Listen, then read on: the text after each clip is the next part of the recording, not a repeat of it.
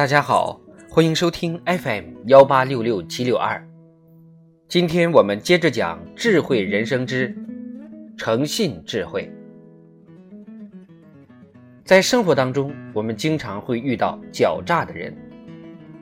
狡诈的人大多数都认为自己很聪明，而别人是老实可欺的，因此呢，得到了机会便会算计别人，甚至陷害他人。也许他们的这些行为会暂时获得一些好处，但是天长日久，当人们认识了他们的真面目和伎俩之后呢，便会开始提防他们，甚至避而远之。到那个时候，这些狡诈之徒即使用尽浑身解数，也无法施展媚人的功夫，最后呢，只能落得一个。孤家寡人、众叛亲离的悲惨下场。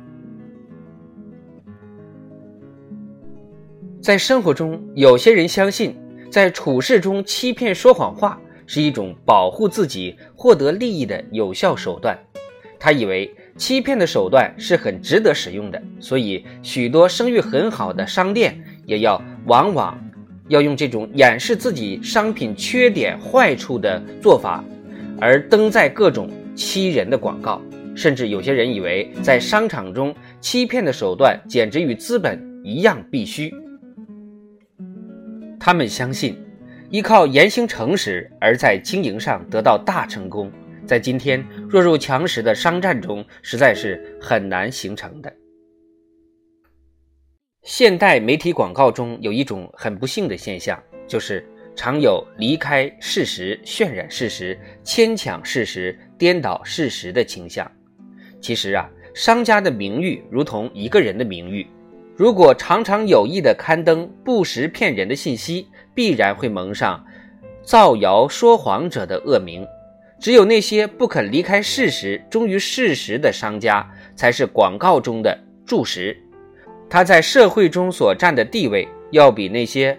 虽则销路广，却不忠实的广告稳固得多。比方说，我们现在刷抖音里面的抖音头条等等一些广告，什么餐厅啊这些广告，都是以各种诱惑消费者、诱惑用户的方式，让你去下载，然后呢，其实说的和做的是两种不同的结果。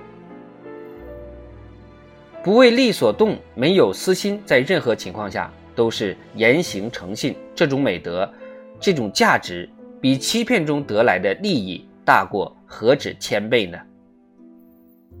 没有健全的德性，缺乏诚信，这种人是很危险的。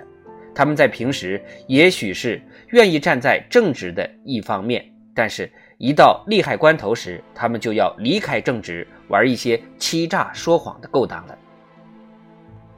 这些人不明白，他们的钱袋中固然是有所增益了，但他的人格却大大的打了折扣。翻阅美国的商业历史，我们就可以看出，五十年以前的大商店在今日依然存在，几乎是了若星辰。